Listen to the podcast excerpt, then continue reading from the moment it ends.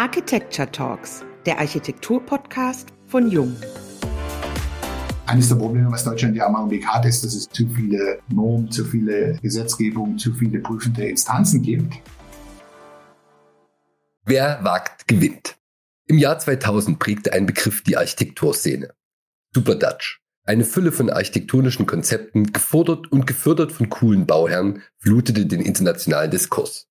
Im gleichen Jahr gründen die deutschen Architekten André Kempe und Oliver Thiel ihr Atelier in Rotterdam. Ein smarter, strategischer Schachzug, aber auch ein gigantisches Abenteuer.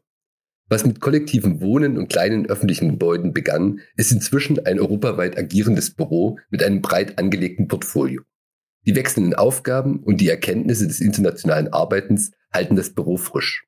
Anstatt abzuwarten, sucht sich das Atelier neue Tätigkeitsfelder, nach den Potenzialen der multikulturellen Belegschaft. Ausprobieren, Grenzen ausloten, loslegen. Wer wagt, gewinnt. Darüber reden wir, Uwe Bresan und Oliver Till von Atelier Chemical. Und Katharina Patrice Wager, auch von Jung, heute in unserem Podcast. Hallo und herzlich willkommen bei dem heutigen Jung Architecture Talks Podcast. Schön, dass Sie bei uns sind, Herr Till. Schönen guten Tag, ja. Also Sie sind Deutsche in den Niederlanden, bearbeiten Projekte in ganz Europa, haben ca. 25 Angestellte aus ungefähr sieben unterschiedlichen Nationen. Woher kommt denn diese Sehnsucht nach der großen, weiten Welt? Ja, das ist, glaube ich, eine Frage, die nicht so leicht zu beantworten ist. Also ich meine, einerseits hat das was zu tun mit dem kulturellen Hintergrund von Herrn Kempe und mir. Also wir kommen sozusagen aus Ostdeutschland, sind in der DDR aufgewachsen und sind im Grunde genommen quasi so die erste Generation, die nach dem Fall der Mauer studiert hat. Und wir hatten natürlich so ein natürliches Interesse an dem westlichen Teil der Welt, weil wir eigentlich sozusagen bis wir 18 waren, die Gelegenheit hatten, Osteuropa schon ganz gut kennenzulernen. Und daher haben wir uns da eigentlich relativ frei nach der Wende neu orientiert. Und jetzt konkret auf die Arbeit bezogen, würde ich mal sagen, es, glaube ich, gibt im Wesentlichen Unterschied zwischen den Niederlanden und Deutschland. Nämlich in Deutschland ist der Markt einfach riesig. Wir sind ein Land mit 80 Millionen Einwohnern. In Holland ist der Markt eher klein. Auch die Abstände zu den Nachbarn sind natürlich wesentlich geringer. Und einfach aus dieser Perspektive heraus ist sozusagen das internationale Arbeiten einfach auch geografisch etwas einfacher möglich, weil sozusagen die Niederlande einfach zentraler liegt. Das sind eigentlich zwei Faktoren. Es gibt also einerseits ein Interesse und andererseits ist es so, dass sozusagen die Marktbedingungen und die geografischen Bedingungen das etwas einfacher machen, um international zu arbeiten. Und hatten Sie dann schon in der DDR noch studiert? Nee, nee, wir haben beide 1990 angefangen zu studieren. Und das in Rotterdam? Nee, wir haben in Dresden studiert. Waren noch ein paar Mal zwischendurch im Ausland. Und im Grunde genommen, also ich meine, wenn man ja gut aufpasst in der Architekturgeschichte, dann lernt man ja, dass Architektur eine Kunstform ist, die gekoppelt ist an die Kultur der großen Stadt. Das heißt, in der Regel ist es ja nicht so, dass die Arbeit zum Architekten kommt, sondern der Architekt muss sich zur Arbeit hinbewegen.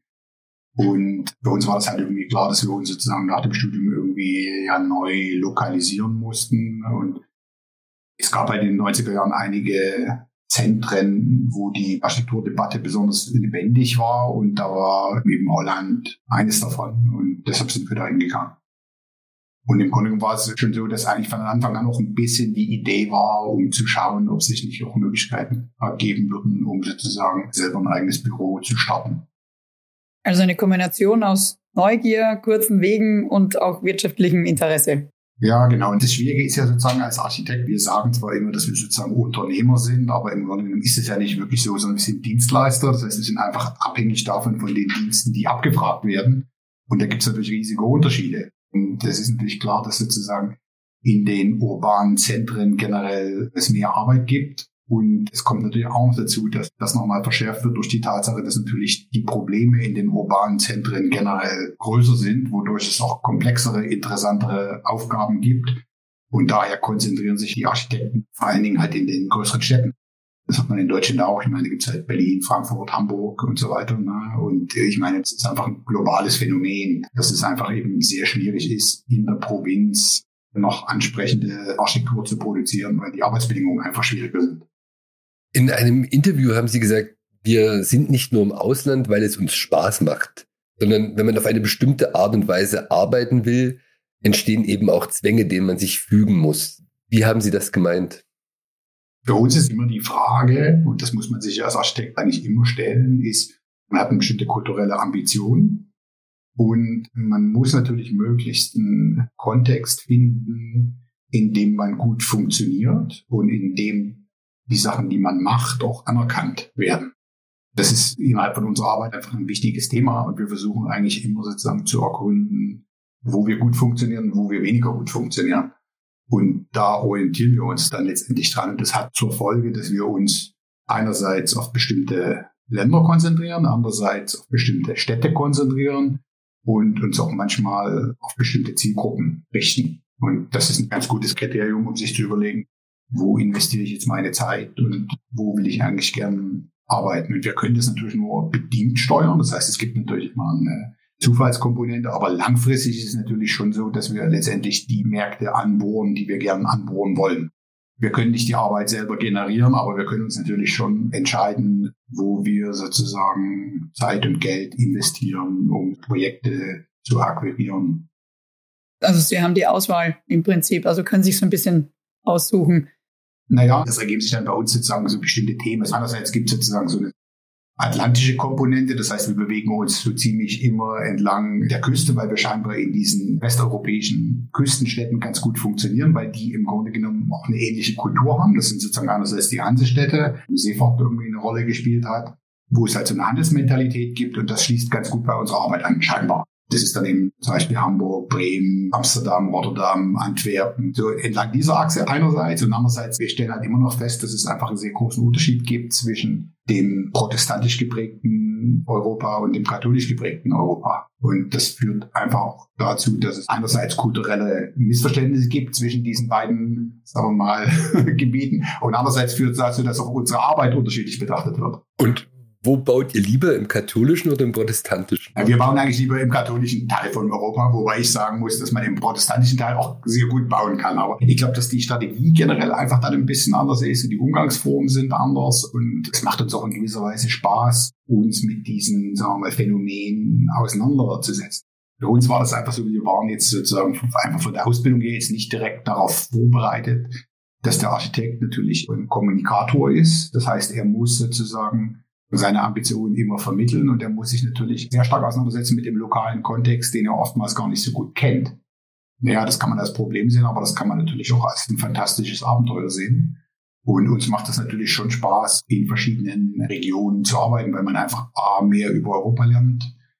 Man versteht auch mehr, wie lokale Kulturen funktioniert und man merkt ja eigentlich auch dann ganz gut, was die Leute einerseits miteinander teilen und wo die Unterschiede sind. Und da kann man sich natürlich auch irgendwie positionieren. Und wir positionieren uns dann immer im Grunde genommen mit dem Projekt, mit dem Bauvorhaben, weil natürlich das Bauvorhaben im Grunde genommen auch diese Spannungsfelder ausdrückt halt. Ne? Es gibt halt oftmals sowas wie so eine Art allgemeine Ambition oder so, was viele Leute halt teilen. Ne? Und andererseits gibt es einfach zum Beispiel lokale Produktionsbedingungen, mit denen muss man sich auseinandersetzen. Es gibt halt einfach das ist für uns schon irgendwie auch eine Art, unsere Umgebung zu entdecken und uns ein Bild zu formen von, was dieses Europa eigentlich bedeutet. Und uns liegt das Thema eigentlich sehr am Herzen, weil wir im Grunde genommen natürlich uns auch ein bisschen so als Botschafter des neuen Europas sehen.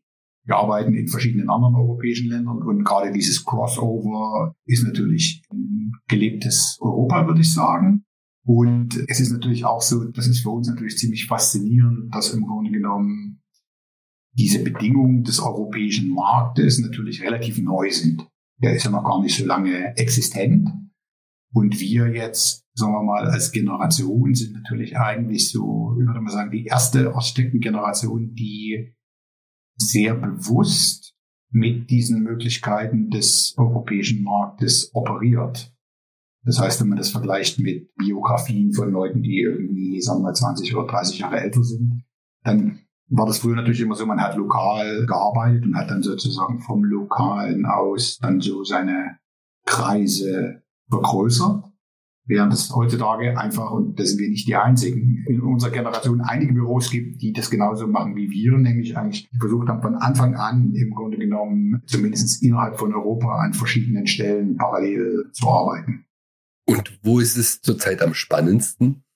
Wir arbeiten in den letzten zehn Jahren sehr viel in Belgien. Das finden wir einfach prinzipiell sehr faszinierend, weil Belgien halt ein sehr komplexes Land ist, eine sehr komplexen Geschichte und andererseits die Rolle des Architekten immer noch, sagen wir mal, sehr mittelalterlich ist. Das heißt, der Architekt ist ein Baumeister, das ist eine zu respektierende Person und man hat relativ viel Einfluss auf die Bauvorhaben. Also man ist dann wirklich sehr intensiv engagiert und das führt eigentlich dazu, dass man auch das mit den Leuten ziemlich intensiv zusammen macht.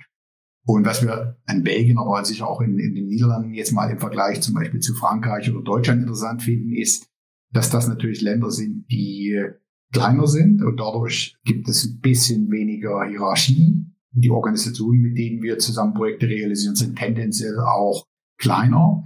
Das heißt, die Prozesse sind generell einfach etwas persönlicher. Und das ist für uns natürlich ganz faszinierend. Aber ehrlich gesagt muss ich jetzt sagen, im Augenblick arbeiten wir sehr viel in Deutschland. Und das ist für uns auch ziemlich faszinierend, weil wir haben das eigentlich sehr lange nicht gemacht und sind eigentlich erst seit zwei, drei Jahren wieder ziemlich intensiv in verschiedenen deutschen Städten so zugange mit Projekten. Das ist alles sehr kompliziert und bürokratisch, oder?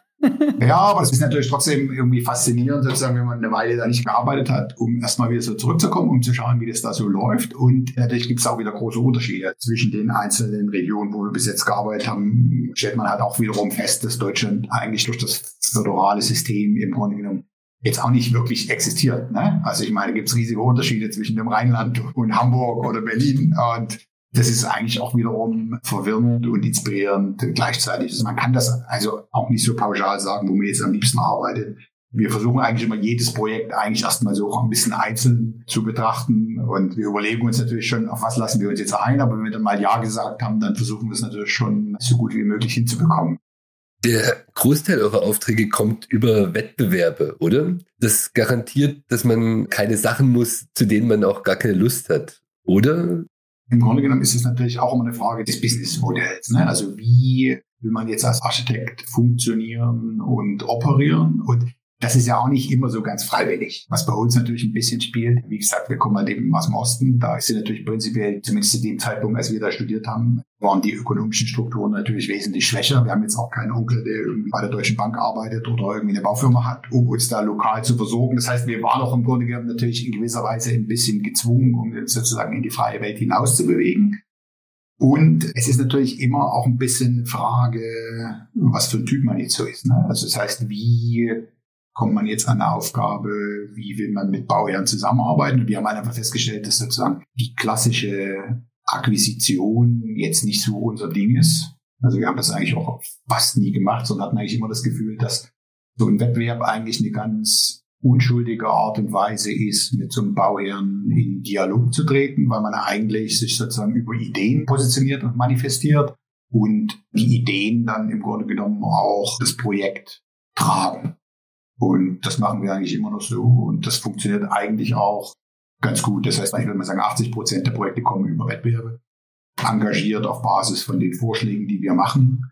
Und dadurch hat man eigentlich auch immer eine ganz gute Startposition, weil es halt immer eine gewisse Ambition gibt, hinter der sich auch alle schon mal so ein bisschen vereinigen. Und das ist, glaube ich, auch schon wichtig für so ein Projekt, weil man merkt, das Bauen ist komplex und man muss schon genau wissen, warum man das jetzt eigentlich macht, wenn man sich sonst schnell verliert. Wir würden gerne nochmal auf diese Rolle des Architekten in Benelux zurückkommen. Also in Deutschland ist er ja ein Dienstleister, wie wir auch gerade gesagt haben. In Benelux ist der Architekt ja eher ein Mediator, ein Organisator, ein Innovator. Und Sie sehen ja in der Architektur ein kollektives Werkzeug, intelligent, anpassungsfähig, im besten Sinne der Gemeinschaft dienend. Wie können wir denn die Potenziale dieser Profession besser nutzen, Herr Till? Naja, das ist natürlich ein Thema, was uns auch umtreibt, weil wir natürlich auch feststellen, also gerade bei diesem internationalen Arbeiten, dass es natürlich schon fast eine schizophrene Komponente gibt, weil die Erwartungen, die Bauherren an den Architekten stellen oder an uns stellen, sind im Grunde genommen in jedem Land anders. Stellenweise sind das natürlich mal Weichenstellungen gewesen, die stellenweise schon aus dem 19. Jahrhundert kommen. Und in einigen Ländern, sagen wir mal, mit 1968 hat es auch nochmal starke Veränderungsprozesse gegeben. Und wir stellen das halt einfach, das ist schon ziemlich krass fest, weil einerseits ist zum Beispiel so, in, Frankreich ist der Architekt im Grunde genommen ein Künstler, der kommt aus der Beaux-Arts-Tradition. Und das definiert natürlich ein bisschen den Handlungsrahmen. In Belgien ist es so, dass es eigentlich immer noch so dieses baumeisterliche Prinzip gibt. Das heißt, der Architekt ist schon jemand, der immer gesamte Trajekt durchläuft. Das heißt, von Entwurf bis zur Fertigstellung. Das heißt, die sind sehr stark auf den Bau selber fokussiert. Das heißt, die Ideen sind oftmals sehr ans Bauen geknüpft. In den Niederlanden würde ich mal sagen, ist der Architekt generell eher so eine Art Fantasiemaschine. Das hat einfach damit zu tun, dass die Baufirmen hier sehr stark sind. Es gibt eine sehr starke Industrialisierung des Bauens und die Architekten sind vor allen Dingen Leute, die Konzepte entwickeln müssen und werden dann eigentlich eher während des Bauens wieder so ein bisschen rausgedrängt. Also liefern die Innovationen und dann. Ja, ja, die Innovationen sind dann aber nicht so sehr mit dem physischen, nicht so stark. Es gibt ja nicht so einen starken Bezug zum Material und Detail, sondern es ist eher die sozialgesellschaftliche Komponente, die da sozusagen im Entwurf eine große Rolle spielt. In der Schweiz würde ich sagen, ist es so ein bisschen wie in Belgien, auch relativ physisch und sehr aufs Bauen gerichtet. Und in Deutschland ist es so ein bisschen dazwischen. Also in Deutschland ist der Architekt natürlich kein Künstler. Also man spricht ja auch nicht über Schönheit, sondern er ist grundlegend Ingenieur. Es geht immer um technische Teilaspekte. Und wir stellen auch schon fest, dass in Deutschland natürlich die Architekten auch schon aus dem Bauen mittlerweile ziemlich rausgedrängt werden. Also dass es sozusagen gar nicht so einfach ist, bei Bauvorhaben immer sozusagen den Gesamtauftrag zu bekommen, sondern meistens, ja, also wir sehen es doch ziemlich oft, dass man dann irgendwie nur bis Leistungsphase 4 und Bauantrag und noch ein bisschen künstlerische Oberleitung oder sowas, aber dass es da auch schon Veränderungen gibt. Aber die Erwartungshaltung ist auch sehr unterschiedlich und das ist dann schon stellenweise verrückt und ich würde da mal kurz noch mal ein Beispiel dazu nennen. Also solche in Frankreich und Deutschland ist es einfach so, der Architekt muss auch das Raumprogramm umsetzen. Das heißt, es gibt einen Wettbewerb, da gibt es ein Raumprogramm, das muss dann ganz genau stimmen, da werden alle Quadratmeter gezählt, da wird jeder Raum nachgerechnet und das muss einfach eins zu eins in ein Gebäude überführt werden. In Belgien zum Beispiel ist es so, dass der Architekt eben dadurch ein Baumeister ist. Wenn wir zum Beispiel eine Schule entwerfen oder ein Universitätsgebäude, dann gehen die natürlich davon aus, okay, es gibt ein Raumprogramm, aber die wollen im Grunde genommen von uns wissen, wie sie sozusagen mit dem Gebäude ihre Ausbildung organisieren können. Das heißt, es gibt da ziemlich oft nochmal wie so eine Art Leistungsphase vor dem eigentlichen Entwurfprozess, wo man eigentlich sich nochmal genau überlegt, wo geht's jetzt eigentlich noch drum, was für Raumbedingungen brauche ich eigentlich? Brauche ich überhaupt Klassenzimmer oder machen wir alles offen oder haben wir irgendwie flexibel einzuteilende Etagen und so weiter. Das heißt, es gibt prinzipiell eine total andere Vorgehensweise, um die Projekte zu entwickeln. Und das führt natürlich dazu, dass man da auch eine andere Expertise braucht um das begleiten zu können. Und andererseits führt es natürlich auch dazu, dass oftmals interessantere Lösungen entstehen, weil man natürlich so viel maßgeschnittener mit den Nutzern zusammen das Projekt entwickelt. Und es nicht nur um das Abhaken von Raumbüchern geht. Genau, es geht nicht nur darum, dass man jetzt Listen macht und überall grüne Häkchen macht. Also es ist einfach viel weniger bürokratisch als in Deutschland und es sind einfach wesentlich offenere Prozesse. Und es ist nicht unbedingt so, dass die Prozesse teurer sein müssen oder größere Risiken erzeugen. Das wird ja oft damit gedanklich verknüpft, gell? Aber ist es eigentlich nicht? Nee, nicht unbedingt. Nee, nee, aber ich glaube, ein wesentlicher Unterschied ist sozusagen so kulturell, wo wir immer so ein bisschen mitkämpfen. Also in Deutschland ist es ziemlich stark, weil es natürlich auch ein großes Land ist, dass man prinzipiell erstmal sehr misstrauisch ist und den meisten Teilnehmern an so einem Prozess immer schon mal unterstellt, dass sie ihre Arbeit nicht gut machen was natürlich zur Folge hat, dass man eigentlich immer kontrolliert wird. Alles muss zu kontrollieren sein. Wenn man in Deutschland ist, ist das jetzt erstmal normal oder zumindest in Deutschland wird das als normal empfunden, während das in den anderen europäischen Ländern eigentlich nicht unbedingt so ist. Also es gibt halt auch Länder, die sind einfach mehr auf Vertrauen basiert.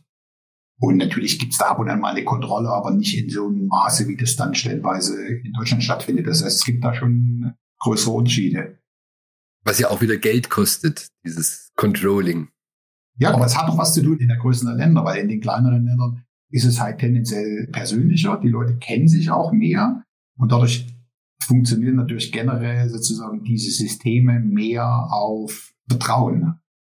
Und für uns ist das natürlich aus kultureller Perspektive ein bisschen erschütternd, weil wenn man sich die Entwicklung der Architekturgeschichte anschaut, in den letzten, sagen 600 Jahren in Europa, dann ist natürlich ganz klar, im Grunde genommen bis zum 17. Jahrhundert war Italien der Architekturmotor von Europa. Dann ist das übernommen worden durch den Norden, vor allen Dingen durch England und Frankreich.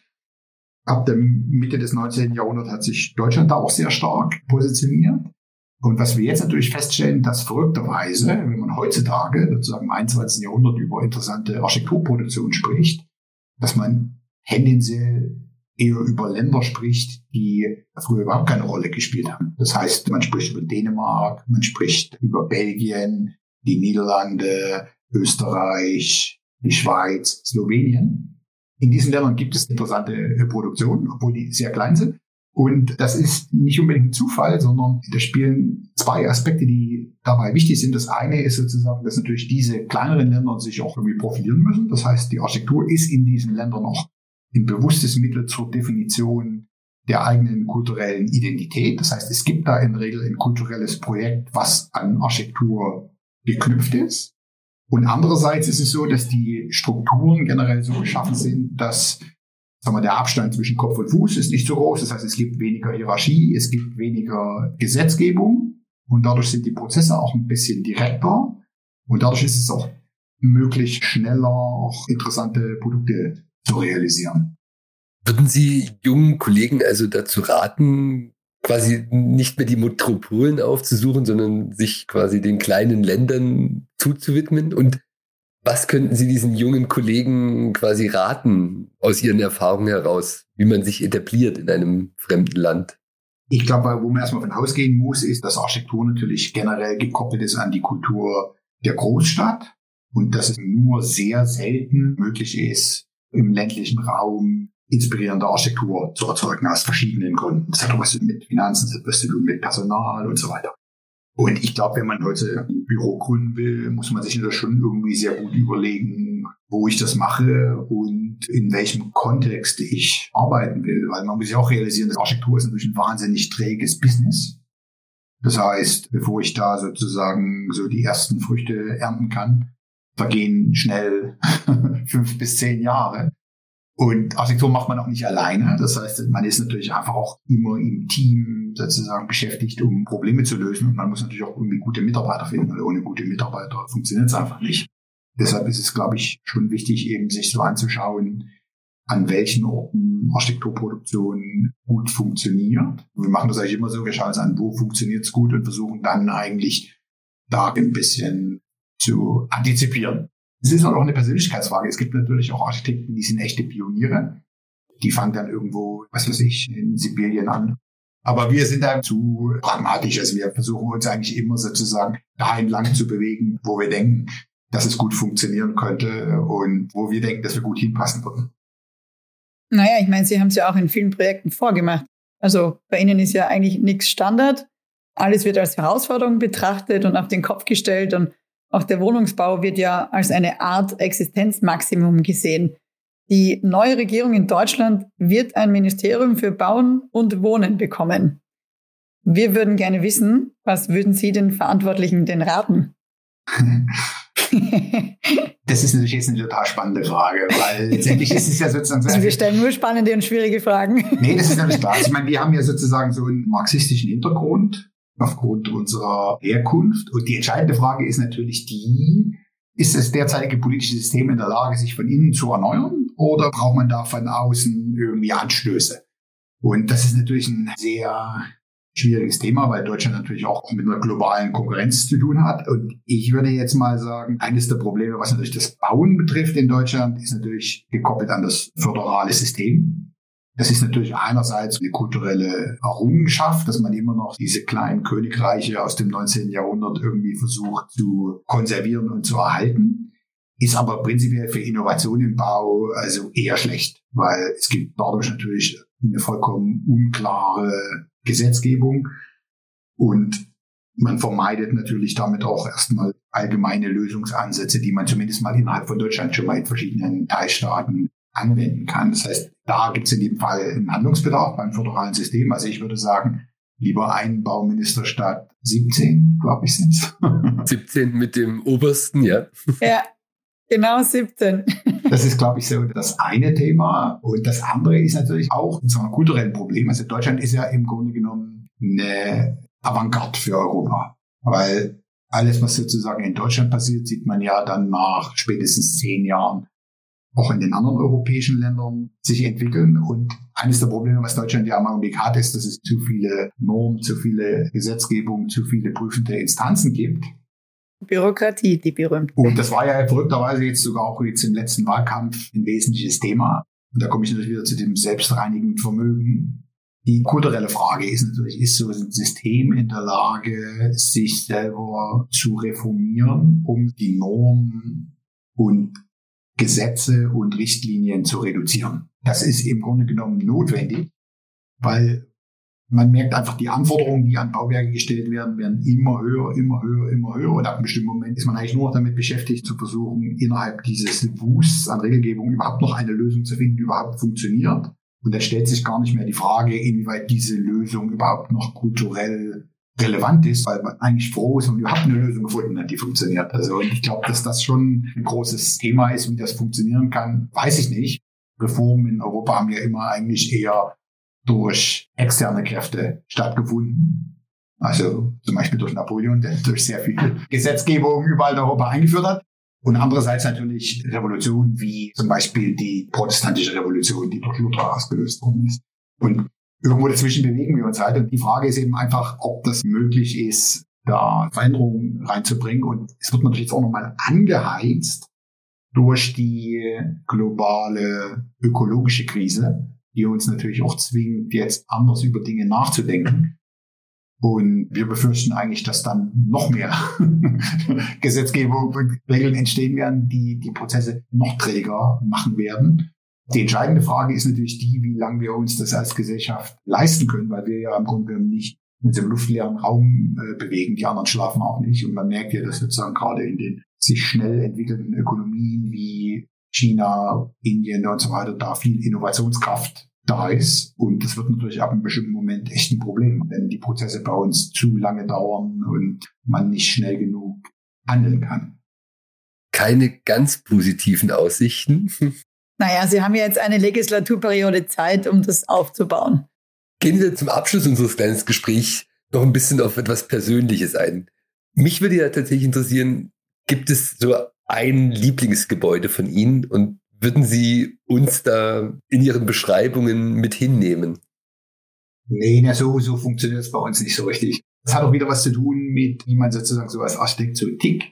Es gibt ja so Architekten, die dann extrem stolz darauf sind, was sie sozusagen so machen und sich da sehr stark mit identifizieren. Und bei uns ist es eher so, also wir sind natürlich schon stolz, dass wir da auch machen. Wir identifizieren uns auch damit, aber es ist schon so, dass wir das auch ganz gut finden, wenn sozusagen mal ein Projekt fertig ist, wenn wir sozusagen das so archivieren können und denken, da hatten wir jetzt Gott sei Dank nichts mehr mit zu tun. Und wir sind natürlich immer sehr stark eigentlich so auf die aktuellen Projekte konzentriert und sind natürlich, wie das auch viele Architekten natürlich auch wiederum haben, eben immer der Meinung, dass das, wo wir jetzt gerade dran arbeiten, dass das natürlich das Interessanteste und Wichtigste ist. Das heißt, es gibt so eine gewisse Distanz, einfach weil man natürlich auch versucht, mit der Arbeit immer irgendwie für sich selber auch irgendwie neue Gebiete zu entdecken. Und dahingehend ist sozusagen das, was man in der Vergangenheit gemacht hat, vielleicht ein bisschen weniger wichtig. Okay, damit kann ich leben. Was würden Sie denn Ihrem jüngeren Ich raten für die Zukunft? Das ist, glaube ich, eine schwierige Frage. Also, weil wir haben beide auch eine, André Kempe und ich, wir haben zusammen auch eine Professur in Hannover an der Universität. Und wir haben ziemlich oft auch diese Diskussionen mit den Studierenden im Sinne von, naja, okay, was ist denn jetzt eigentlich ein Profil? Wie muss man sich eigentlich entwickeln? Und ich würde immer eigentlich empfehlen, zu versuchen, sich möglichst breit zu bilden. Vor allen Dingen auch zu versuchen, den kulturellen und politischen Kontext nicht aus dem Auge zu verlieren, weil der im Grunde genommen natürlich ein Handlungsrahmen auch ist für unsere Arbeit. Also wir denken prinzipiell, dass die Arbeit des Architekten auch eine politische Arbeit ist, im Sinne von, dass wir natürlich immer Bedingungen definieren, unter denen Menschen wohnen, arbeiten oder lernen. Und ich glaube vor allen Dingen auch, dass man irgendwie so in sich reinhorchen muss und vor allen Dingen eben, das klingt jetzt ein bisschen banal, aber eigentlich versuchen sollte, das zu machen, was einem am meisten Spaß macht. Das ist natürlich nicht immer einfach, aber ich glaube schon, dass wenn man das sehr bewusst macht, dass man schon letztendlich an die Stellen kommen kann, wo man ganz gern sein möchte. Ja, die eigenen Stärken erkennen und darin auch weitermachen. Ja. Ja, das ist ein sehr schönes Schlusswort, Herr Till. Vielen, vielen Dank für diesen spannenden Podcast und dieses schöne Gespräch. Vielen Dank für Ihre Zeit und auch die inspirierenden Worte. Bis zur nächsten Folge der Jung Architecture Talks, dem Architektur-Podcast von Jung.